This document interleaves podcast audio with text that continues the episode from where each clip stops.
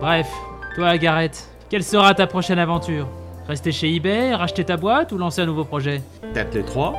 En fait, je continue d'avancer sur l'idée d'anti-taxi dont je t'ai parlé. Ah oui, ton Uber machin. Tu veux peut-être euh, en parler au groupe? Stranded on the curb in San Francisco so often that I just got sick of it. And we just wanted to push a button and get a ride. It's not always pretty how we get it done. Crazy hustle. We're ready to take on the world. Fake it till you make it. I've heard this from a couple entrepreneurs. Fake it till you make it is bullshit. Dans ce quatrième épisode, nous allons enfin pouvoir plonger à 100% dans les débuts d'Uber. Maintenant que nous avons suivi les parcours de Garrett Camp et de Travis Kalanick, nous arrivons en décembre 2008. Cela faisait alors un an que les destins de Garrett et de Travis s'étaient croisés lors de la conférence de lobby à Hawaï. Alors venons-en aux faits. Que s'est-il passé les 9 et 10 décembre 2008 au 104 dans le 19e arrondissement de Paris lors de la conférence Le Web dont le thème était Love? Laissez-moi reprendre le communiqué de presse que j'avais reçu en septembre 2008 qui annonçait l'événement Love de l'amour romantique à l'amour de l'innovation. Dans le programme Du Beau Monde, certains encore inconnus à l'époque, mais qui le deviendront, et d'autres qui l'étaient et dont on n'entend plus parler, mais là je ne vais pas vous donner de nom. Un article de Paul Carr du Guardian du 10 décembre 2008 résume cette conférence. Freezing cold, no internet, boring.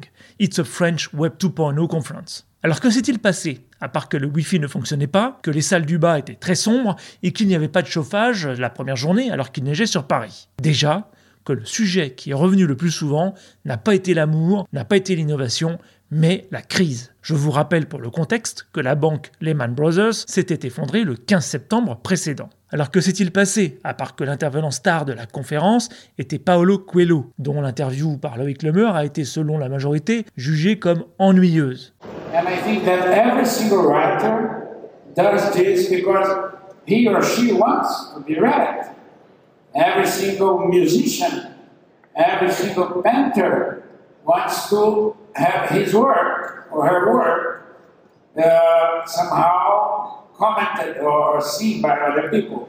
Alors que s'est-il passé, à part qu'une start-up finlandaise avait installé un sauna dans le parking? Loïc, you've been to many conferences. Have you ever been to a conference with a sauna? No, this is why we launched the web, is to, to do unique things. So thank you, Tommy, Well, no, for this is not that. the web this year. This is le sauna. Alors que s'est-il passé, à part que les participants à la conférence aient reçu des bandanas comme goodies? Ouais, ouais, des bandanas.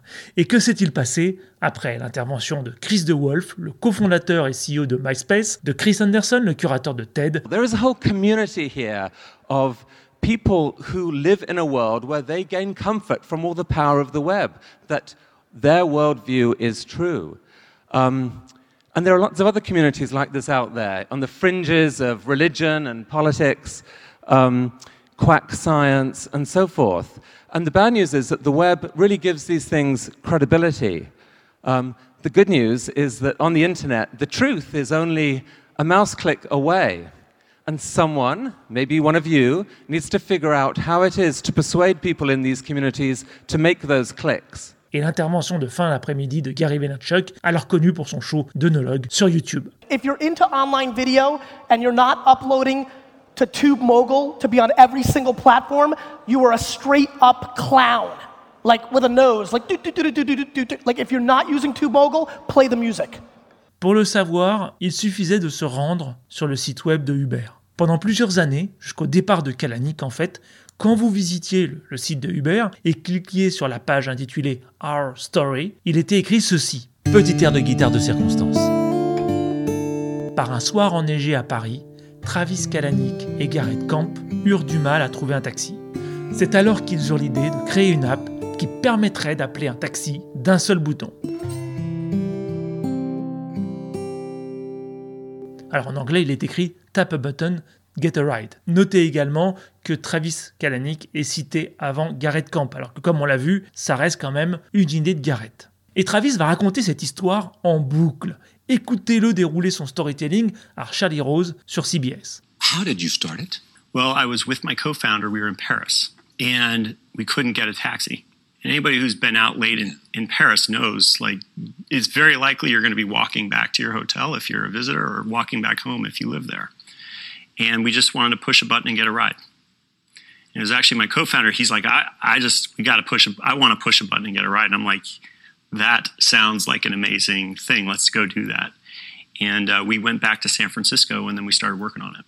Depuis le départ de Kalanick à l'été 2017, la page Our Story a été revue et elle est désormais beaucoup moins romantique. Elle se contente de lister les actions destinées à racheter Uber aux yeux du public et des chauffeurs.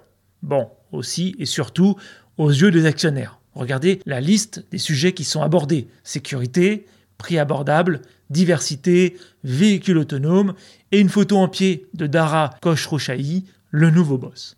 Comme beaucoup d'autres mythes de création d'entreprise, cette histoire de moment Eureka est suffisamment simple, étonnante et mémorable pour être relayée facilement par les journalistes, par Wikipédia et des auteurs feignants qui ne citent que Wikipédia. Si vous avez écouté les épisodes précédents, vous savez déjà que l'idée d'appeler un taxi avec une app a été formulée depuis quelques mois par Garrett. À l'époque, on parlait surtout de web app, pas d'app, parce que les apps c'était des applications dédiées à un seul système qui n'existait encore officiellement que dans l'écosystème d'Apple. Sauf si vous aviez un iPhone, dans ce cas-là, vous pouviez de façon officieuse le jailbreaker et installer Cydia, qui vous donnait la possibilité d'installer des apps de tierce partie. Alors revenons au Web 08 et cherchons des sources qui ne dépendent pas du témoignage de Travis, qui est celui qui a mitonné cette histoire de neige et d'inspiration divine. Intéressons-nous à Melody McCluskey, l'ex de Garrett, qui couvrait le web pour son employeur d'alors, Current TV. Il s'agissait de la chaîne de Al Gore qui fut vendue à Al Jazeera en 2013. Note de bas de page, elle s'en fera virer le 22 décembre. Joyeux Noël. Ce que l'on sait, grâce à Melody, est que Garrett et Travis ont passé quelques jours à Paris ensemble, bon, et qu'elle a dû bien s'emmerder parce que les deux mecs n'ont pas cessé de parler de leurs projets respectifs. Ce qui est également sûr, c'est que sur la base de l'idée de Garrett, il y avait deux points de vue différents. D'abord le point de vue de Garrett qui lui prenait les choses assez simplement, donc en commençant par acheter des limousines appelées grâce à une application pour iPhone, et le point de vue de Travis qui trouvait que l'idée de Garrett était absolument géniale, sauf le fait d'acheter des Mercedes, alors que Garrett lui-même avait identifié qu'il y avait des chauffeurs de limousines et de black cars qui étaient disponibles la majeure partie de la journée. Écoutez ce qu'en dit Travis lors de son entretien avec Jason Calacanis en 2011. He calls me at some point, like we'd been riffing on this for a while. He calls me, he's like, Travis, I've got the papers for the parking garage. I'm like, don't do it. don't do it. Because I was just very against owning the assets, hiring the drivers. Right. You know, parking garage. What I like to say is that Uber is is very classy and it's very efficient. Garrett brings the classy, I bring the efficient. Leur emploi du temps est assez simple à suivre parce qu'à l'époque, Kalanick était à fond sur Twitter, partageant son emploi du temps parfois plusieurs fois par jour. Les hostilités, entre guillemets, commencèrent le 8 décembre la veille donc du début de la conférence. Kalanick rassembla plusieurs personnes, dont Dave Morin de Facebook, Gary Vaynerchuk et Melody McCluskey, accompagné bien sûr de Garrett, que Travis hébergeait dans un grand appartement loué pour l'occasion. Alors que la veille, ils avaient dîné chez Georges, ce soir-là, ils se retrouvèrent pour dîner chez Benoît, à côté du théâtre du Châtelet. Je ne sais pas si le lendemain ils sont allés chez Laurent, peu importe. Passons le fait que Elton John était en train de dîner à quelques tables d'eux pour s'intéresser à la conversation. Celle-ci a vite dévié sur les projets des uns et des autres. Alors que Garrett restait silencieux et écoutait, c'est Gary qui commença à prendre la parole et à accaparer l'attention parce qu'il était en passe de lancer Vénère Media avec son frère. Ensuite, Dave Morin leur parla de Facebook et des failles qu'il y voyait. D'ailleurs, dans un an, il allait créer un réseau social alternatif appelé Path. Et Kalanick expliqua que maintenant qu'il était sorti de sa dépression post-swoosh, il réfléchissait à plusieurs projets. Celui auquel il croyait le plus était de créer un réseau mondial d'appartements disposant du même ameublement et qui garantirait, notamment à des professionnels, un logement de qualité égale. Il avait appelé ce projet le Pad Pass. Vous voyez l'illusion au Jampad. En fait, vous avez bien compris, cette idée n'était pas vraiment la sienne. Il voulait lancer la version luxe d'un projet en train d'être monté par deux entrepreneurs qu'il avait rencontrés et qui s'appelaient Brian Chesky et Joe Gebbia. Et leur projet s'appelait Airbed and Breakfast. Alors il était chaud bouillant sur cette idée parce que pour trouver un logement sur Paris, il avait utilisé VRBO, VRBO, le site de location de maisons et d'appartements qui était alors leader aux États-Unis et il était frustré de l'expérience utilisateur. La recherche n'était pas pratique, il fallait envoyer plusieurs emails pour confirmer la réservation, et c'était compliqué de payer. Selon lui, il y avait un moyen de créer un système qui permette plus facilement de choisir, de cliquer et de payer. Vous l'avez compris, à ce moment-là, Travis courait après les idées, surtout les idées des autres en fait, un peu comme un chat avec une lumière rouge. Il parla aussi rapidement d'une autre idée tournant autour de la location d'œuvres d'art. En tout cas, il parla fort, il parla vite entre le Coca Light, mais finalement, la conversation se tourna vers le plus silencieux de la bande, Garrett. La recherche d'appart n'est pas pratique, il faut envoyer plusieurs emails pour confirmer ta réservation et c'est compliqué de payer. Bref, toi, Gareth, tu es silencieux. Quelle sera ta prochaine aventure? Rester chez eBay, racheter ta boîte ou lancer un nouveau projet? Peut-être les trois Qui sait? En fait, je continue d'avancer sur l'idée d'anti-taxi dont je t'ai parlé. Ah oui, ton Uber machin. Tu veux peut-être euh, en parler au groupe? Ah ben super, tu viens de mettre un dollar dans l'Uber distributeur. Ça s'appelle Uber Cab et le pitch tient en une seule phrase. Everyone Private Driver ou The One Click Cab. Je suis pas encore fixé. Je veux développer une web app qui permet de commander une limousine d'un clic à partir de son iPhone. Mais ça existe pas déjà Et si ça existe, qu'est-ce que t'apportes de plus? Ça existe déjà, ouais. Ouais, non, Gary. En fait, euh, il y a une boîte qui s'appelle Rideshare qui a levé 4 millions en série A en janvier et qui devrait sortir une app ce mois-ci. Je les ai contactés pour en savoir un peu plus. Leur projet est de créer une app qui permettrait aux clients de commander un taxi. C'est basique, très 1.0 et leurs clients sont les taxis. Mon idée est d'aller beaucoup plus loin. Mon app permettrait de commander une limousine, de suivre son arrivée sur Google Maps et de payer, toujours en restant dans l'application. Il faut vraiment que je t'envoie le pitch à ce propos. Et tu en es où? J'ai créé la boîte en LLC, j'ai ouvert un compte bancaire et PayPal, déposé la marque, j'ai acheté ubercap.com. Il y a quelques jours, j'ai aussi demandé une licence dev à Apple. Et puis en venant à Paris, j'ai fait un stop à New York pour demander à un pote de fac de commencer à bosser sur la version bêta. Enfin, les versions bêta. En fait, il va y avoir deux apps. Une pour le rider qui commandera un ride, et une pour le chauffeur limousine qui recevra la demande. Il m'a dit avoir besoin de trois mois. Ensuite, une fois les apps développées, il me restera plus qu'à trouver des places de parking près de chez moi, acheter trois Mercedes, trouver des chauffeurs, trouver quelqu'un pour gérer UberCab, et voilà. Dude, tu ne veux pas faire ça. Tu veux avoir le lifestyle, pas devenir le gérant d'une flotte de Mercedes. Tu te trompes de métier. Tu vois UberCab comme une compagnie de taxi haut de gamme avec une app, alors que l'avenir c'est de mettre en relation, pas de posséder. Exactement comme j'ai tenté de le faire avec Scar et la musique. À mon avis, je ne sais pas ce que tu en penses Gary, mais ton idée est de faciliter la mise en relation entre les chauffeurs qui ont une voiture et les clients qui veulent se déplacer. Pas d'acheter des bagnoles. J'ai la ferme intuition que t'as raison. Gareth, il faut que tu crées une start-up spécialisée en technologie de logistique, pas une compagnie de taxi. C'est pas l'app qui fait le 2.0. C'est exactement comme l'a dit Travis, tu veux faire de la mise en relation, pas du stock. Mhm. Dans ce cas, Travis, est-ce que tu serais dispo après l'inauguration d'Obama pour venir avec moi rencontrer des chauffeurs privés et leur parler de l'idée pour voir ce qu'ils en pensent? Eh ben voilà, ça, ça me plaît. Compte sur moi. Et toi, Gary, ça te dirait de participer?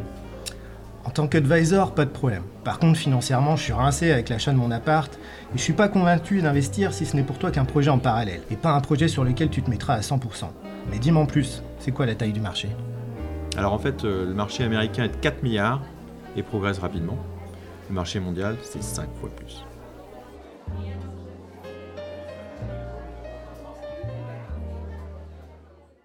C'est le lendemain soir, le 9 décembre, avec Paris qui était sous la neige, que Gareth et Travis passèrent la soirée ensemble avant de se rendre à la soirée organisée par MySpace qui commençait vers 22h. Alors pour les plus jeunes d'entre vous, demandez ce qu'est MySpace à vos grands-parents. C'est en quittant cette soirée vers 2h du matin, tweet de Mélodie faisant foi, que elle, Travis et Gareth errent un taxi. Imaginez la scène. Mélodie était assise au milieu, encadrée par Gareth et Travis. Ils sortaient d'une soirée sympa, peut-être un peu arrosée, ils étaient heureux de la journée qu'ils venaient de passer et criaient plutôt que parlaient. Petit détail important pour cette histoire est que Mélodie mesure 1m78 et qu'elle portait des talons. Elle avait donc posé ses pieds entre les deux sièges avant par manque de place pour ses jambes. Selon le souvenir qu'elle a de cette course, elle se souvient que le chauffeur leur aurait dit de façon assez méprisante de parler moins fort et à Mélodie d'enlever ses pieds, sinon il leur demanderait de descendre. Mélodie, qui avait passé un an à Sciences Po Toulouse, traduisit aux deux garçons ce qu'ils venaient de vociférer. Le sang de Travis ne fit qu'un tour et il proposa de descendre immédiatement. Ce que Mélodie refusa parce que talons plus neige plus longue journée, plus 2 heures du matin, plus début de gastro, c'était pas vraiment la bonne recette pour faire une randonnée. Pour créer cette série, j'ai croisé plus de 300 sources entre les vidéos, les articles, les interviews, pour toujours faire la part du vrai et du faux dans mon récit. Malgré tout, je n'ai pas trouvé d'autres sources que celle de Mélodie, pour cette histoire. Il faut quand même reconnaître que le chauffeur de taxi qui malmène des touristes américains et dont le seuil de douleur au manque de service doit être assez bas est plutôt crédible. Maintenant, je n'irai pas jusqu'à dire que c'est à cause de ce chauffeur que l'industrie mondiale du taxi est en train de vivre l'apocalypse, et que c'est encore de sa faute si certains taxis doivent continuer à rembourser leurs médaillons qui sont payés au prix fort alors qu'il a perdu jusqu'à 6 fois sa valeur en fonction des villes. Par contre, c'est clair que cette expérience a été vécue comme une injustice par Travis. Mais surtout lui a donné deux infos capitales. La première, que les taxis étaient un problème en France, comme à San Francisco, et que le projet de Garrett donc touchait un sujet mondial. La seconde, qu'après San Francisco et le reste des États-Unis, Garrett devrait penser à Paris très rapidement.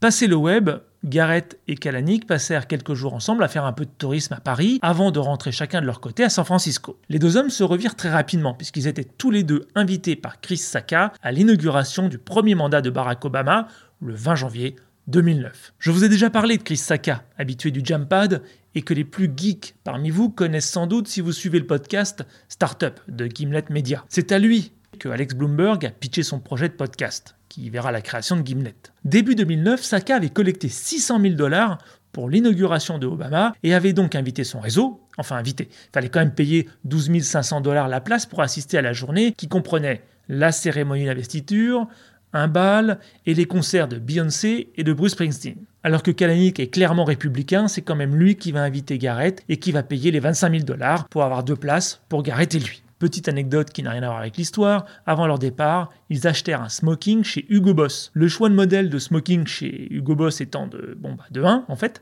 ils achetèrent le même et pour éviter de faire Blues Brothers, l'un prit une cravate et l'autre un nœud papillon. Arrivés sur place, ils retrouvèrent un petit groupe d'entrepreneurs du web composé d'Evan Williams de Twitter ainsi que des numéros 1 et 2 de Zappos, Tony Sier et Alfred Lynn dont nous reparlerons plus tard au moment de la levée de fonds d'Ubercap. De nouveau, les deux hommes vécurent des difficultés pour trouver un taxi pour les emmener d'événement en événement, leur montrant encore une fois que le problème des taxis était global.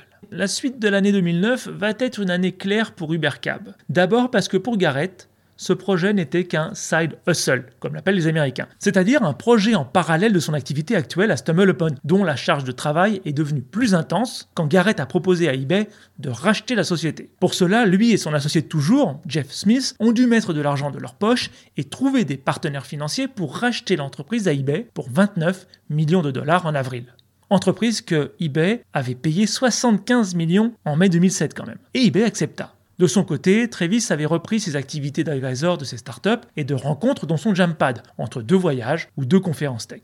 Par contre, 2009 ne fut pas du tout une année tranquille pour les trois ingénieurs mexicains en charge de développer la version bêta de l'application. Parce que pour eux, il s'agissait d'un job à plein temps. Parmi ces développeurs, vous trouviez d'abord Oscar Salazar, dont nous avions déjà parlé et qui avait commencé à travailler sur le site ubercap.com dès décembre 2008. Pour financer les dépenses que pouvait avoir Oscar, Garrett avait provisionné 15 000 dollars sur le compte de Ubercab LLC. Mais pour Oscar aussi, ce projet n'était qu'un projet parmi d'autres, décidément. Il travaillait notamment pour son projet à lui, appelé CityVox, une technologie qui permettrait aux ONG de suivre la fraude électorale, le crime et les problèmes d'infrastructure, notamment au Mexique.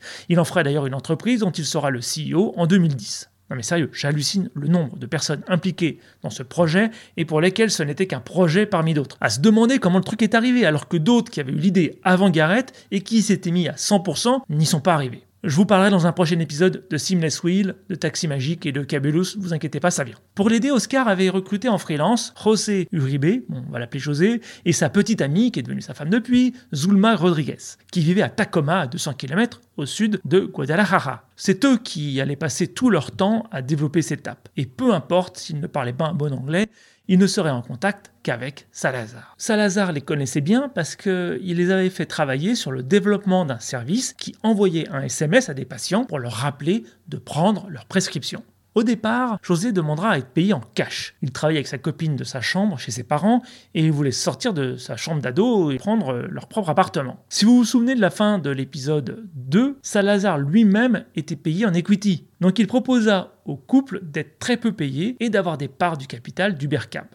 Début 2009, José et sa femme acceptèrent. Même s'il s'agissait de quelques points de pourcent, euh, ils valent quand même aujourd'hui plusieurs millions. Le couple travailla exclusivement sur le site et les premières versions des apps de février à juin 2009. Il fallait concevoir le site web pour l'inscription des chauffeurs et des clients et développer deux web apps. Celle pour les conducteurs, UberCab Driver, et celle pour les passagers, UberCab. J'insiste sur le fait qu'il s'agissait de web app, puisqu'il n'y avait pas encore d'app à proprement parler, puisque l'App Store n'existait pas encore. Oscar, qui vivait à New York, commença à réfléchir à l'algorithme de la partie dispatch, c'est-à-dire la sélection des chauffeurs en fonction du point de pick-up des clients, sachant qu'à l'époque, il n'y avait pas de géolocalisation. Dans cette première version, les passagers devaient demander un véhicule en envoyant leur adresse par SMS à un numéro de téléphone spécial. Le logiciel devait alors relayer le message au chauffeur le plus proche. Localiser le véhicule le plus proche et en optimiser le parcours était la partie la plus sensible et la plus fragile du code. Trouver le bon algorithme et l'intégrer s'avéra être un puits sans fond en termes d'heures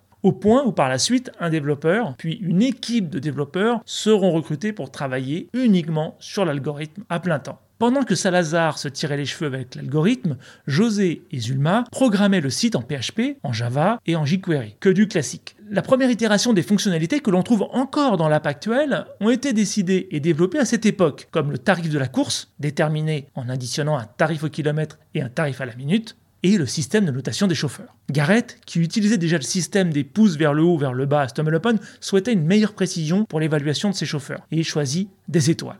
Il faudra vite se rendre à l'évidence que ce premier système par SMS ne fonctionnait pas, notamment si le client notait mal son adresse. En plus, le système ne savait pas à quel chauffeur transmettre la demande, et elle pouvait se retrouver attribuée au chauffeur le plus éloigné. Certains racontent même que le système fonctionnait si mal qu'il devait noter l'adresse reçue par SMS sur un post-it avant d'appeler ou d'envoyer un SMS au chauffeur. Comme je vous en ai déjà parlé, c'est en mars 2009 que l'idée de commander un taxi via le site web fut abandonnée, lorsque Steve Jobs annonça le lancement de l'App Store et de l'iPhone 3G équipé d'un GPS. Ces deux innovations remettaient tout en question, et voyant l'embarras de Salazar devant le problème à résoudre, Garrett envoya une copie du magazine Wired de février dans lequel il avait trouvé un article intitulé La révolution du GPS, qu'il avait jugé très inspirant. L'article listait 10 applications de géolocalisation qui, je cite, donnaient des informations qui permettent aux utilisateurs de faire des connexions et d'interagir avec le monde de façon que nous ne pouvons pas encore imaginer. Garrett suggéra à Salazar d'appeler une de ces entreprises pour les aider. C'est ainsi que Salazar contacta par mail le développeur d'une app appelée iNap,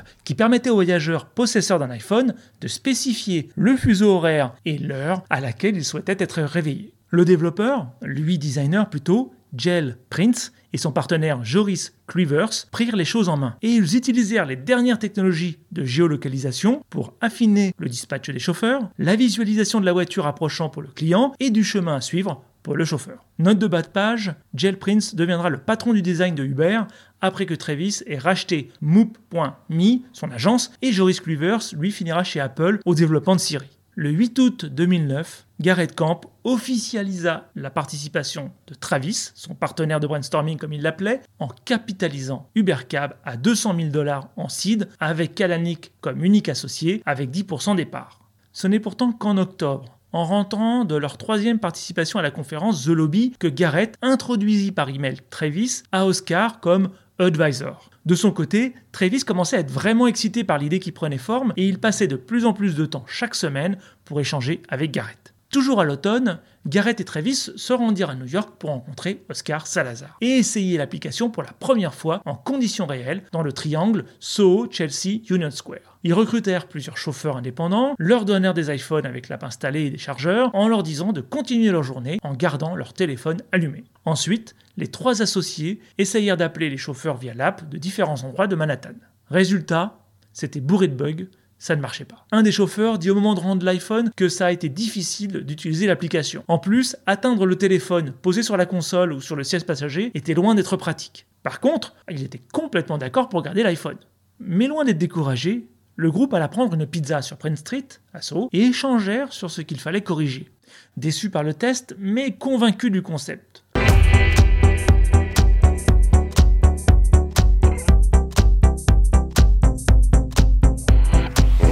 Quand l'application fonctionnait, il pouvait voir la voiture du chauffeur qui avait accepté la course se déplacer, en temps plus ou moins réel, bon parce que parfois le point arrêtait de se déplacer pendant un moment et faisait un saut de 4 blocs d'un coup. Bon, encore un bug à corriger. Enfin bon, si ce bug était de leur ressort, car à l'époque il n'y avait que AT&T qui distribuait l'iPhone. Donc parfois le réseau était un peu aléatoire.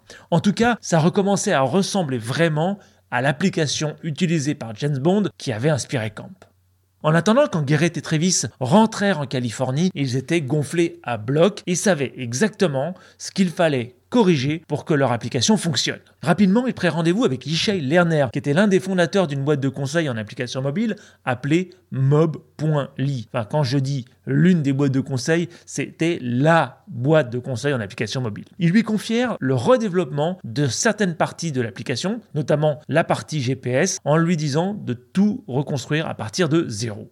Alors en parlant d'application, je vous propose de nous arrêter un moment sur le développement de l'application. Parce qu'au-delà de JavaScript, qui avait été majoritairement utilisé pour développer l'app, Salazar s'était appuyé sur six technologies clés dont vous avez aujourd'hui besoin si vous souhaitez développer votre propre application Uber. Ce que tentera d'ailleurs de faire euh, sans succès Salazar en 2013 avec l'application de covoiturage Ride et dont Ashton Kutcher sera l'un des investisseurs. Mais ça, c'est une autre histoire. Concernant les apps, oui j'ai bien dit les apps parce que je vous rappelle qu'il y a deux apps à développer en même temps. Celle utilisée par les chauffeurs et celle utilisée par les clients. Et je reste simple parce que pour Uber, les clients en fait ce sont les chauffeurs, pas les utilisateurs, enfin, les clients des chauffeurs, si vous me suivez. Alors les six technologies sont les suivantes. En 1, vous avez l'enregistrement et la collection, parce que vous devez pouvoir vous enregistrer avec votre nom, votre adresse, votre téléphone et votre langue préférée. Une fois inscrit, vous recevez un SMS pour vérifier votre numéro de téléphone qui vous emmène ensuite sur la page de préférence de paiement. Cette partie utilise massivement JavaScript et Twilio pour les messages textes. Ensuite, vous avez la réservation, qui permet au chauffeur d'accepter ou de refuser la course. Le dispatch en temps réel a été programmé en utilisant Node.js et Redis. Java et Objective-C, eux, ont été utilisés pour les applications mobiles de l'iPhone et par la suite d'Android.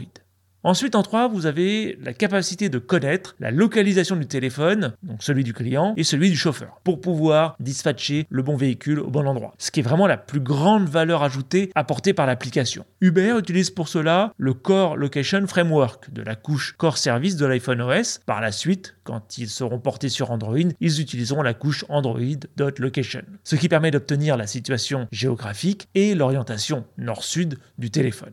En 4, vous avez bien sûr la direction point à point, parce que votre app doit évidemment fournir les bonnes directions au chauffeur et à l'utilisateur. Si Salazar a utilisé au début Core Location, il est bien plus simple depuis 2012 de passer par MapKit pour iOS et Google Maps Android API pour Android afin de calculer la route la plus directe. Il faudra attendre 2015 pour que Google ajoute les informations de trafic. Alors ils ont bien sûr commencé à utiliser Google Maps pour iPhone et Android avant de passer sur Apple Maps et très rapidement sur Waze. En 5, vous avez les notifications push et les SMS, parce que l'utilisateur reçoit 4 notifications quand il effectue une réservation. D'abord, vous avez la notification pour prévenir que le conducteur a accepté la demande avec le nom du conducteur, sa plaque d'immatriculation et le temps estimé de son arrivée. Ensuite, vous avez la notification quand le chauffeur est en approche, la notification quand il est arrivé et la notification quand la course est terminée, qui vous rappelle le prix de la course et vous demande de la noter. C'est Twilio qui sera utilisé pour la partie message texte et les notifications seront poussées via le service Apple Push Notifications Service sur iOS et Google Cloud Messaging, GCM, pour l'app Android. Et en 6, évidemment, vous aviez le calcul du prix et son paiement. Alors au début, le calcul du prix a été très simple. L'application additionnait la distance multipliée par un certain prix, plus le temps passé multiplié par un autre prix. Ensuite, les deux montants étaient tout simplement additionnés et voilà, vous aviez votre addition. Alors c'était beaucoup plus simple que les taxis qui faisaient une différence selon la vitesse de déplacement, entre plus ou moins 17 km/h de mémoire. C'est ce qu'on appelle la vitesse de conjonction, et en France, celle-ci est fixée à 25 km/h. C'est seulement par la suite que les choses se sont compliquées avec des frais de prise en charge, des prix différents par ville, par quartier et bien sûr sur les conseils de l'un des investisseurs où les choses vont se compliquer encore davantage quand ils feront évoluer leur prix en fonction du nombre de chauffeurs disponibles et de la demande. C'est ce qui s'appelle la Dynamic Price Charge. C'est l'une des formules du yield. Alors Uber n'a pas été la première application à annoncer le temps avant qu'un chauffeur arrive, ni le premier à montrer sur une carte la voiture qui doit venir vous chercher. Cabulous et Taxi Magique étaient là avant, enfin pendant, en tout cas pendant le développement, puisqu'ils sont arrivés en 2009. Par contre, indéniablement, Uber a été la première application qui vous offrait une solution intégrée de la commande du taxi au paiement de la course, sans passer par du cash pour payer le chauffeur à la fin de la course. Pour cela, UberCab a rapidement signé des partenariats avec Braintree, le leader mondial de l'industrie du paiement, puis Stripe, PayPal et card.io selon les pays. Alors côté investissement, Camp avait prévu 15 000 dollars pour développer le site ubercap.com puisqu'il était parti au départ juste sur un site web et finalement il finira par dépenser 250 000 dollars rien que pour les protos des deux applications et du site web. En 2018, la somme totale d'heures nécessaires pour développer une app comme celle d'Uber peut être estimée à environ 5000 heures, parce que nous disposons aujourd'hui de beaucoup plus de facilité. Il est désormais possible de trouver en libre service sur la plateforme de développement d'Android une page intitulée Stratégie de géolocalisation qui décrit de A à Z la façon d'implémenter la géolocalisation dans son application, alors qu'en 2009, Salazar a dû défricher le sujet qui était complètement nouveau. Et 5000 heures de programmation en 2018 signifie qu'en fonction du tarif d'un développeur qui varie en France, allez, on va dire à la louche, de 40 à 70 euros de l'heure, le développement de zéro d'une app aussi performante que celle d'Uber, attention, devrait coûter au minimum 40 000 euros en 2018. Alors bien sûr, c'est sans compter le développement de l'algorithme qui permet de diriger les taxis en fonction de l'affluence. Parce que là, pour cette partie, compter plusieurs années et à mon avis plusieurs millions d'euros.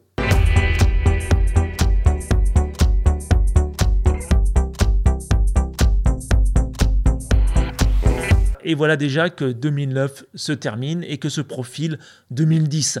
2009 aura été surtout l'année du développement web avec Garrett et Travis qui se sont vus davantage, notamment de le Jampad, avec un Garrett toujours concentré sur le management et la gestion de StumbleUpon et qui donc considère toujours Uber comme vraiment un projet sur le côté, pendant que de son côté, Travis voyage et conseille les quelques entreprises qu'il a dans son portefeuille, tout en organisant de temps en temps des jams dans son appartement. Je passe sur la participation de Travis au Web 2009 pour arriver début 2010, alors que l'histoire entre Garrett et Melody tire à sa fin, et plus d'un an après le rendez-vous entre Garrett et Oscar à New York, où Garrett avait présenté le projet qu'il avait d'application de taxi. Début janvier, le redéveloppement de l'application était prête notamment euh, grâce au travail de mob.ly, et il était envisageable de passer à la vitesse supérieure, lancer les opérations à San Francisco.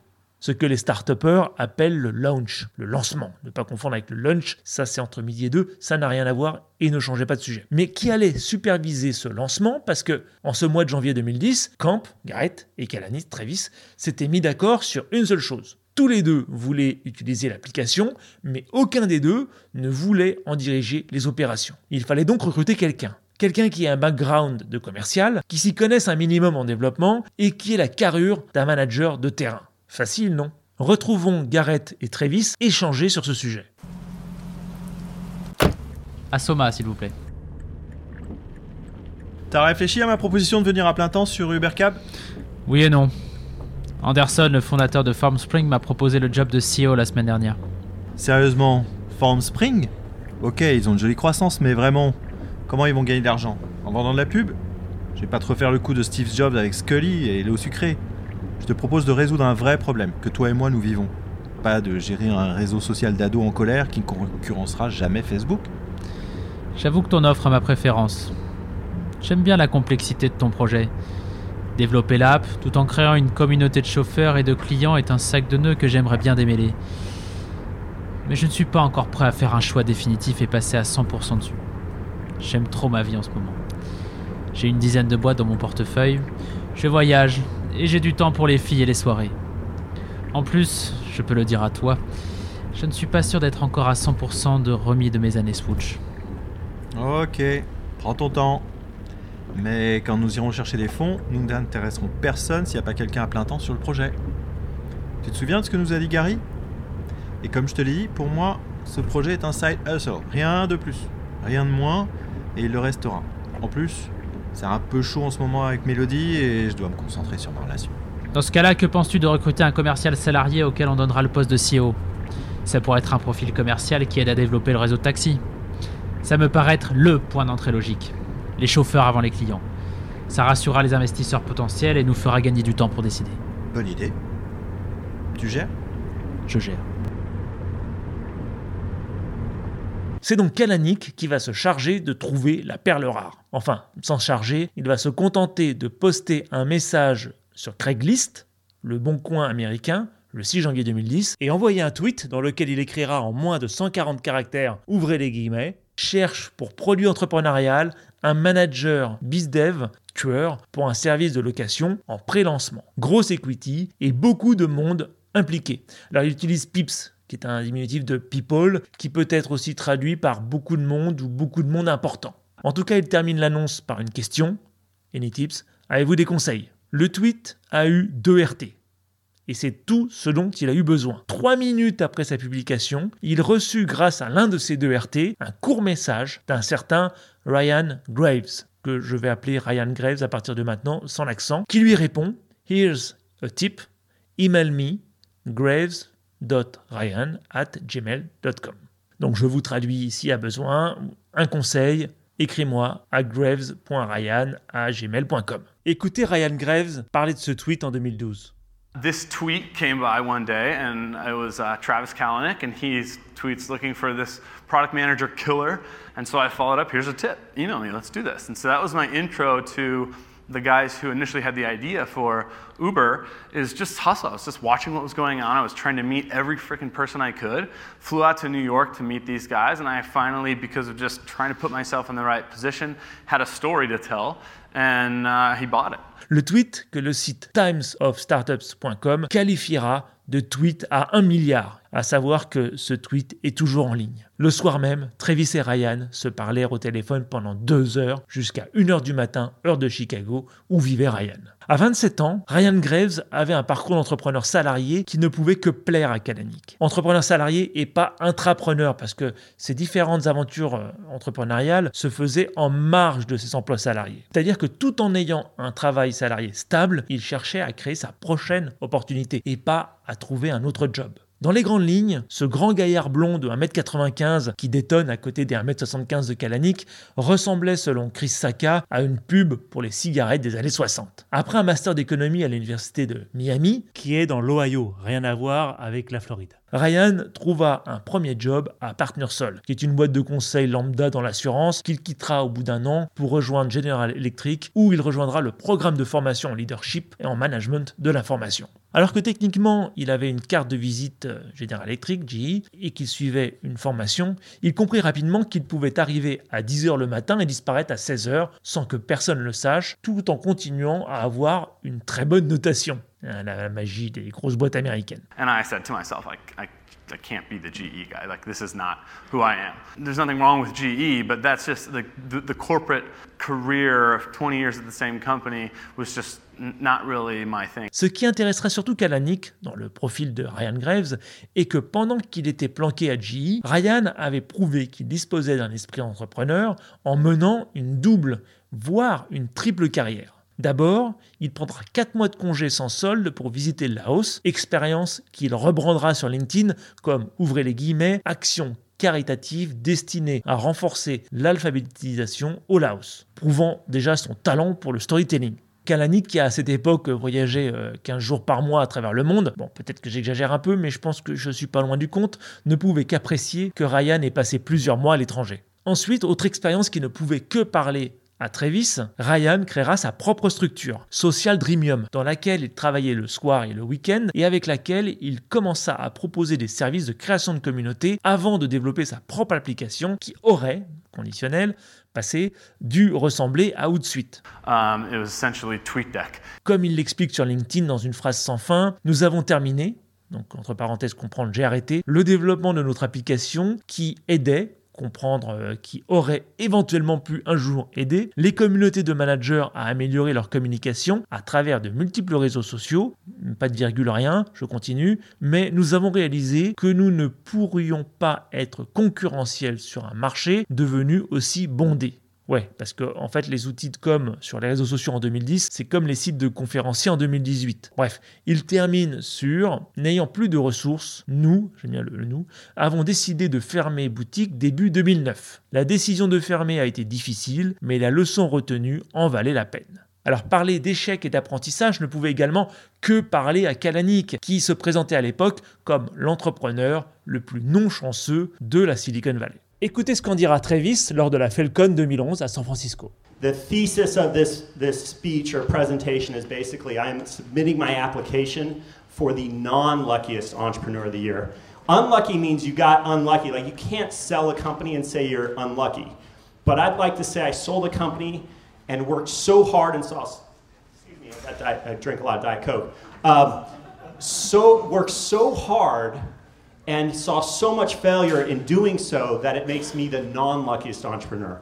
I will go up against any of you here, and I guarantee you I am more non-lucky than any of you. Ensuite, Ryan aura une autre expérience qui de nouveau ne pouvait que parler à Travis et surtout au rôle que devrait jouer Ryan dans le lancement d'Uber. Et cette expérience fut chez Foursquare où il sera chargé d'animer la communauté des utilisateurs.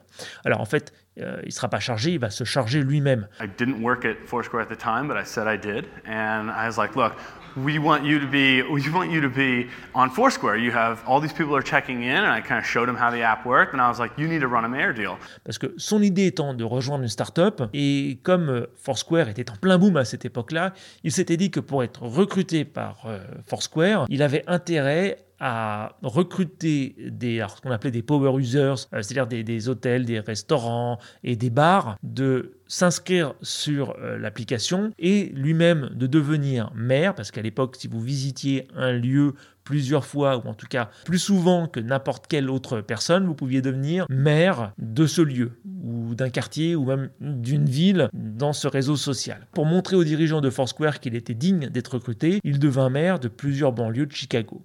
Heureusement pour lui, finalement, bien que des salariés de Foursquare diront qu'ils se souviennent de lui et qu'il travaillait sans relâche, l'entreprise déclinera de le recruter. I started with just a lot of hustle. I didn't think that I had any kind of like intellectual capacity over anyone else that was going to set me apart. You know, I didn't I'm not an engineer by training. C'est sûrement cette expérience qui va faire la différence dans le CV qu'il va envoyer à Travis parce que ça semblait montrer que Ryan savait créer et animer des communautés. Exactement ce qu'il fallait pour lancer UberCab, qui se repose sur deux communautés, les chauffeurs et les passagers. Et pour construire ces communautés, il n'allait pas s'agir de faire un blog et de lancer un compte Twitter en attendant que ça tombe. Il allait falloir rencontrer chaque chauffeur de limousine ou de black car, l'un après l'autre, une entreprise après l'autre, une ville après l'autre, un pays après l'autre. Mais Ryan avait un autre point commun avec Travis sa curiosité. Rien ne semblait l'arrêter de devenir un expert dans les domaines qui l'intéressaient, notamment la tech. Pendant qu'il naviguait entre sa formation à GE et ses tentatives de rejoindre le monde des startups, il ne cessait de développer ses connaissances de l'écosystème startup de la Silicon Valley, de Chicago, donc où il habitait, et de New York. Ce ne fut donc pas du tout un hasard s'il fut l'un des premiers à lire le tweet de Travis, dont le compte Twitter s'appelait encore à l'époque Kona T-Bone. Pseudo qu'il changera le 10 novembre 2010 pour Travisk. Et oui, je me suis tapé tous ses tweets de son inscription à Twitter jusqu'à fin 2010, merci de demander. En résumé, le profil de Ryan Graves ne pouvait qu'intéresser Kalanick. Ryan était un entrepreneur qui n'avait pas peur de travailler dur et le prouvait au point de cumuler les emplois pour atteindre son objectif sur le long terme qui était de rejoindre une start-up. Travis ne perdit pas de temps et ne rencontrera que Ryan. C'est ainsi que quelques jours plus tard, le 14 janvier 2010, le jour où Travis publie sur Twitter, ouvrez les guillemets, si vous créez une startup pour l'argent, elle va sûrement échouer. Si vous la construisez pour qu'elle dure, vous la vendrez sûrement. Donc le 14 janvier 2010, Travis et Garrett se rendent à New York avec Ishay Lerner, le patron de Mob.ly, donc celui qui avait récupéré le développement de l'app, pour rencontrer Oscar Salazar. Ils réitérèrent le test de 2009 avec trois limousines équipées d'iPhone et la nouvelle version de l'app. Cette version fonctionnait beaucoup mieux, même si malheureusement, avec euh, l'abonnement AT&T, le réseau pouvait avoir des trous de la taille de celui de la sécurité sociale française et cesser de fonctionner. C'est ce même soir, du 14 janvier, que Travis avait donné rendez-vous à Ryan. Ryan s'était organisé en plaçant une formation GE à une heure de voiture de New York et puis rencontrer Travis dans un café de Soho en catimini sans que son employeur le sache. Alors Travis lui montra l'application et ils discutèrent euh, des projets de développement d'Uber et du parcours de Ryan pendant plus de deux heures. Ensuite, Travis demanda à Ryan ce que Travis demandait toujours à ses candidats. Il lui demanda de préparer un PowerPoint qui présentait ce que Ryan pensait apporter à la startup. Alors il présenta ça comme un moyen de vendre la candidature de Ryan à Garrett, qui, je vous le rappelle, était le patron. Mais en fait, en ce qui concernait Travis, il était embauché. Et bien sûr, ce fut confirmé très rapidement par Garrett et Ryan Graves devint directeur général d'Uber et devait être à pied d'œuvre le 1er mars 2010. So I, joined Travis and Garrett in, in getting ready to launch what was called UberCab. And I eventually moved to San Francisco after kind of doing the back and forth from Chicago. That was kind of the, the origins of, of UberCab, and it was all because of just hustle. And it was like, I'm going to put myself in the right position. I'm going to meet as many freaking people as possible. You know, Uber's kicking ass, and I'm here because I met this guy on Twitter. And he's not the only person that I met on Twitter. Like I've, for some reason, make a lot of things happen on Twitter. And so like, you can reach people. Uh, I'm probably one of the larger evangelists ever for, for Twitter because of some of the opportunities it's opened up. Um, and it's just hustle and relationships. And I think the hustle word is probably overused a little bit. Deux semaines plus tard, donc, il déménagea à San Francisco pendant que sa femme, qui était institutrice, restait à Chicago pour finir l'année scolaire. Arrivé à San Francisco, Ryan rencontra plusieurs créateurs de start-up avec lesquels il était en contact via Twitter. Il commença notamment avec Brian Chesky, qui était le fondateur de Airbnb, qu'il rencontrera au Rocco, un café situé à un jet de pierre de l'appartement qui servait de bureau à Airbnb et à ses 15 salariés à l'époque. Ryan souhaitait parler avec lui du package qui lui avait été proposé et il voulait un peu savoir euh, ce que Brian en pensait. Anecdote dans l'anecdote, quand Ryan présentera l'activité de son nouvel employeur à Brian Chesky, Ryan le pitcha comme s'il s'agissait d'un Airbnb de la voiture. Brian Chesky lui dira que l'idée avait l'air cool, mais que le marché pour les black cars était limité. Interrogation que Garrett avait déjà reçue à maintes reprises fin 2008 quand il avait commencé à parler de son projet et que Ryan et Travis ne cesseront d'avoir quand ils lanceront leur recherche de fonds. Autre chose, c'est à ce moment-là que Ryan découvrit qu'en fait l'app ne fonctionnait pas aussi bien que ce que lui avait dit Kalanick, euh, qui évidemment lui avait vendu la huitième merveille du monde, storytelling, storytelling. De son côté, pendant que Travis s'occupait de trouver un commercial, Garrett avait repris contact avec son réseau d'anciens de l'université de Calgary pour trouver le premier ingénieur d'Uber, celui qui allait continuer de mettre à jour et optimiser l'application mobile. C'est ainsi qu'un ancien camarade de classe, Conrad Whelan, qui revenait d'un voyage en Espagne avec l'idée de quitter Calgary dès que possible, deviendra le salarié numéro 2 de Uber. Ryan lui fut présenté dans un bar, il n'y avait pas encore de bureau, puisque jusque-là, Ryan n'avait pas besoin de bureau, il travaillait dans des cafés ou dans des halls d'hôtel avec ordinateur et téléphone pour organiser ses rendez-vous et aller taper aux portes des chauffeurs de limousine. Mais un développeur n'est pas un commercial, et il fallait rapidement trouver une solution pour proposer un endroit sédentaire à Whelan.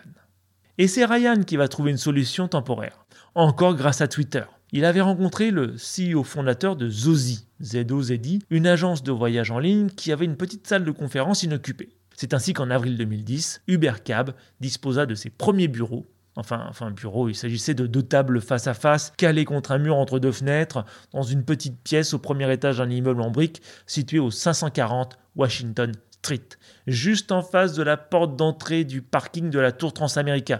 Vous savez, c'est l'immeuble triangulaire iconique de San Francisco. Sitôt arrivé, Conrad n'avait pas le temps à perdre. Nous étions en avril et Travis et Garrett souhaitaient lancer les opérations au plus tard au début de l'été. Donc quand on parle de lancer les opérations, c'était de lancer l'application sur l'App Store. Et c'est donc pendant deux mois et demi que Waylan va travailler sur l'application en étant en contact constant avec Oscar Salazar à New York, José et sa femme au Mexique et avec l'équipe de Mobi.ly à Palo Alto pour optimiser et améliorer les deux applications notamment la partie inscription au service et l'intégration des moyens de paiement, parce qu'à son arrivée, euh, l'app finalement n'était qu'un système géolocalisé d'envoi et de réception de SMS. Ensuite, il s'attacha à améliorer l'algorithme de sélection du chauffeur le plus proche et d'affiner la précision du temps d'arrivée prévu de la voiture commandée, ce qui va lui prendre trois ans. À son arrivée, Conrad rencontra un petit problème inattendu. Vous vous rappelez que la première version de l'app a été développée par Salazar, pote d'université de Garrett et de nationalité mexicaine, et que celui-ci avait fait bosser pendant six mois un couple d'amis aussi mexicains. Vous vous rappelez aussi que la version 2 avait été améliorée par un néerlandais, pour finalement être reprise par une société de San Francisco pour la version 3 dont disposait euh, à ce moment-là l'équipe. Et eh bien cette version 3, malgré les différentes itérations qui finalement n'avaient touché que la partie de géolocalisation de l'app, et eh bien cette version 3 était toujours en espagnol. Pour la petite histoire, quand en juillet, Ryan McKillen, un nouveau développeur qui sera le salarié numéro 3 de la petite équipe d'Ubercab, fut surpris de trouver sur les bureaux de Whelan des dictionnaires et des livres d'informatique en espagnol. Devant son incompréhension, Conrad lui dira Bienvenido a Uber. Mais pendant ce temps-là, évidemment, Ryan n'était pas inactif. Son job était plutôt basique. La priorité avait été mise dans le recrutement de chauffeurs, parce que sans chauffeur, pas de service. Il devait donc appeler du matin au soir les chauffeurs de San Francisco qu'il identifiait dans les pages jaunes et dans Yelp pour leur parler de l'app et leur proposer un rendez-vous s'ils le souhaitaient. Ces rendez-vous étant destinés à leur faire parler de leur quotidien, autant que pour parler de l'app, et de leur proposer un iPhone et de faire un test de l'app. Un tiers des appels raccrochaient immédiatement, un tiers l'écoutaient au cas où avant de raccrocher, et le reste, donc pratiquement 40%, semblait intéressé au moins pour se rencontrer et voir de visu à quoi ressemblait cette app. Et pour ceux qui ont l'habitude de démarcher au téléphone, entre 30 et 40% de personnes intéressées, c'est pas si mal. D'habitude, c'est plutôt 1 sur 20 ou 1 sur 30. Et le soir, Ryan étant un célibataire géographique, il passait son temps à lire des bouquins sur le développement qui avaient été conseillés par Conrad pour mieux comprendre les technologies sur lesquelles il travaillait. Le 21 mars, il s'inscrira d'ailleurs comme développeur Apple et il écrira dans les raisons que demande Apple pour s'inscrire Mon père m'a dit un jour qu'il faut toujours investir dans soi-même. C'est le 27 mars que Kalanick organisa au Jampad une réunion avec des chauffeurs de limo pour leur présenter l'application. C'est ce même jour que pour la première fois, Travis tweeta le hashtag Ubercab pour écrire à sa petite communauté que, entre guillemets, Ubercab is coming. C'est également à ce mail que répondra un chauffeur, Mika, M-I-C-A-H, répondra qu'il venait de gagner 5 dollars grâce à Ubercab. C'était donc l'un des chauffeurs qui avait rencontré Ryan et auquel Ryan avait donné un iPhone. D'ailleurs, euh, les iPhones vont être distribués aux chauffeurs pendant plusieurs mois, qui fera de Ubercab l'un des plus gros clients de ATT. Je crois que c'était le, deuxième au niveau national avec le nombre d'iPhone qu'ils vont acheter qui va se compter en plusieurs dizaines de milliers. Alors attention, hein, rappelez-vous qu'à cette époque, l'application n'était pas encore sortie sur l'App Store. Ça, ça ne viendra que fin juin. À ce moment-là, pour obtenir l'application en tant que chauffeur, il fallait passer par UberCap qui vous prêtait contre caution un iPhone dans lequel était déjà préinstallée l'application UberCab. Mais il y avait une autre raison que le fait que l'application ne soit pas encore en ligne sur l'App Store, évidemment. Kalanick se méfiait comme de la peste, de la concurrence. Parce qu'en même temps qu'Ubercab commençait à se déployer très lentement sur San Francisco, deux applications concurrentes destinées aux taxis étaient en train de faire la même chose, Cabulus et Taxi Magique. Donc imaginez le boulot de Ryan à cette époque qui devait recevoir d'un côté les cartes SIM et ensuite les iPhones, alors d'abord par carton puis ensuite par palette. Il devait ensuite mettre les cartes SIM dans les iPhones, puis ensuite après avoir téléchargé l'application dans l'iPhone, noter dans un fichier Excel les codes IMEI des iPhones ainsi que les numéros des cartes SIM et par la suite le nom du chauffeur auquel était confié le téléphone. Si j'ignore les tarifs qui sont pratiqués aux États-Unis, en France, il sera demandé 200 euros de caution au chauffeur. Au début, il fallut de la patience et de la persévérance à Ryan pour expliquer comment utiliser une application à la place d'un service de dispatch par radio. Mais la carrure de Ryan et sa poignée de main solide lui permettaient d'entrer dans un garage plein d'Arméniens suspicieux et de repartir avec des hugs. Des câlins évidemment, pas des chaussures australiennes, restons dans le bon goût s'il vous plaît. De son côté, Travis donnait un coup de main de plus en plus appuyé. Autoproclamé Chief Incubator, il était désormais impliqué en cartant, et un cartant pour Kalanick euh, signifiait 24 heures par semaine, dans le projet. Il appelait aussi les compagnies de chauffeurs et accompagnait Ryan dans ses visites au garage de limousine pour leur faire essayer le prototype de l'app. Travis n'ayant pas encore d'app définitive ni de chiffres permettant de prouver l'attraction de celle-ci auprès du public de chauffeurs, il devait se concentrer sur le commercial en remettant la recherche de financement à après la publication de l'app sur l'App Store. Cette publication approchait. A priori à vue de nez, elle devrait arriver au plus tôt en juin, au plus tard début juillet. Et cette recherche de financement allait devenir urgente parce que Ryan et Travis s'aperçurent très rapidement que donner un iPhone avec l'app préinstallée était bien sûr le meilleur moyen d'avoir une oreille attentive. Enfin, le 29 avril 2010, ils commencèrent à faire le test de l'application à San Francisco en grandeur réelle. Travis tweeta à 19h heure locale, ouvrez les guillemets, en train de tester UberCab à San Francisco en ce moment. Est-ce que quelqu'un veut faire une course? Réponse à son tweet Devant l'absence de réaction, il tweeta un message un peu moins lacunaire. Laissez-moi réessayer. Je teste une app pour iPhone qui permet de commander une limousine à la demande. Et en majuscule, est-ce que quelqu'un veut faire une course? Point d'interrogation.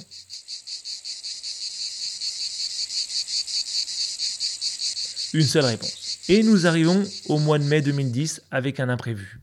Mob.ly, donc en charge de développer la partie géolocalisation de l'app, fut acquise par Groupon. Et la consigne de leur acquéreur fut très claire. Arrêtez les projets en cours. Très mauvaise nouvelle pour l'équipe d'Ubercab dont l'app venait d'être soumise au service d'Apple pour validation. Ryan, assisté de Travis, les supplia de terminer le chantier, au moins jusqu'à la mise en ligne de l'app sur l'App Store, ce qu'ils acceptèrent. Avec une date plus ou moins précise de mise en ligne sur l'App Store, Travis, qui rangeait son frein depuis un moment, allait enfin pouvoir lâcher les chevaux et se mettre à plein temps, enfin à plein temps du temps qu'il consacrait à Uber pour attaquer la recherche de fonds d'amorçage.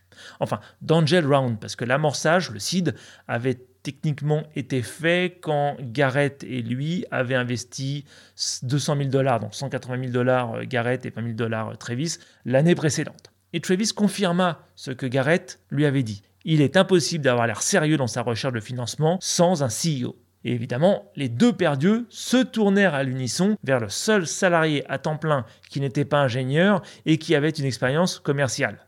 Et c'est ainsi, mesdames et messieurs, que Ryan Graves devint le CEO de UberCab et le restera jusqu'en décembre quand Travis prendra le rôle et que s'achèvera ce podcast. Ou pas.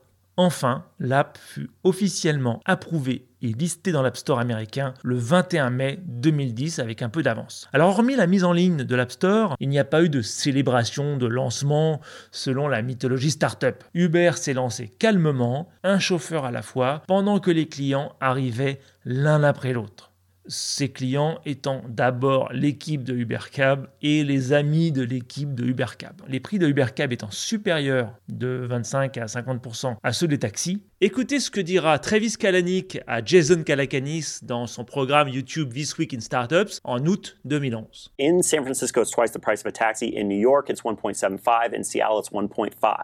So it's cheaper than a Lincoln Town Car normally is, even though you're getting all that It's convenience. 90% cheaper wait, than a it's- Lincoln Town Car. But But you it- get a Lincoln Town Car. But shouldn't it be more expensive for all that convenience? Um, Why is it not more more expensive to get that? Because i- would pay more for that service Totally. than you would pay for a normal Totally. carry or a If we only car. wanted to deal with wildly successful entrepreneurs, Yeah. then you're right, we would charge more. But the point is, is we want to have more Ubers in a city than there are taxis. We are going to dominate every city that we go into. And so you have to find the right price point to make that happen. So actually, you want to bring Lincoln Town Car service down to the top half of taxi service. We're going to price discriminate. So we'll have high-end products and we'll have like, you know, cheaper products, right? Yeah. So like you can get an iPhone that's really expensive that has all the memory, all the action, and you can get, you know, you can get an iPhone Last year's matter. Last year's. You can get the three, Sure. three, three can G get or 3GS, right? Yeah. And so we're going to do the same thing. Parce que je vous rappelle que nous ne sommes pas encore en 2012 où Travis euh, va lancer euh, UberX, une version euh, un peu moins chère de Uber, suite à la concurrence imaginaire ou pas de Lyft. Donc de mi-2010, les clients provenaient d'abord et surtout du réseau relationnel d'entrepreneurs de Garrett, de Travis et de Ryan. Ce n'est que plus tard, beaucoup plus tard, que UberCab orchestrera le lancement de ses services dans de nouvelles villes. Et nous en reparlerons. Avec leur slogan publicitaire UberCab, le chauffeur privé pour tout le monde, la stratégie marketing de départ était simple faire profiter de leur lifestyle d'entrepreneurs qui avaient fait une sortie à tous ceux qui en avaient les moyens. Leur cible était également très claire la gentry entrepreneuriale de San Francisco qui souhaitait se déplacer facilement sans avoir à conduire. La même cible que Elon Musk avait visée quelques années auparavant avec son roster Tesla. Et nous arrivons au nerf de la guerre. Pendant que Ryan Graves continuait à passer ses journées à faire connaître l'app aux chauffeurs et au grand public, Garrett et Travis commencèrent enfin à taper aux portes des investisseurs, en commençant par leurs amis entrepreneurs et ceux qui avaient déjà investi dans StumbleUpon et Red Swoosh. Mais les choses ne se passèrent pas aussi bien que prévu. Enfin, au début.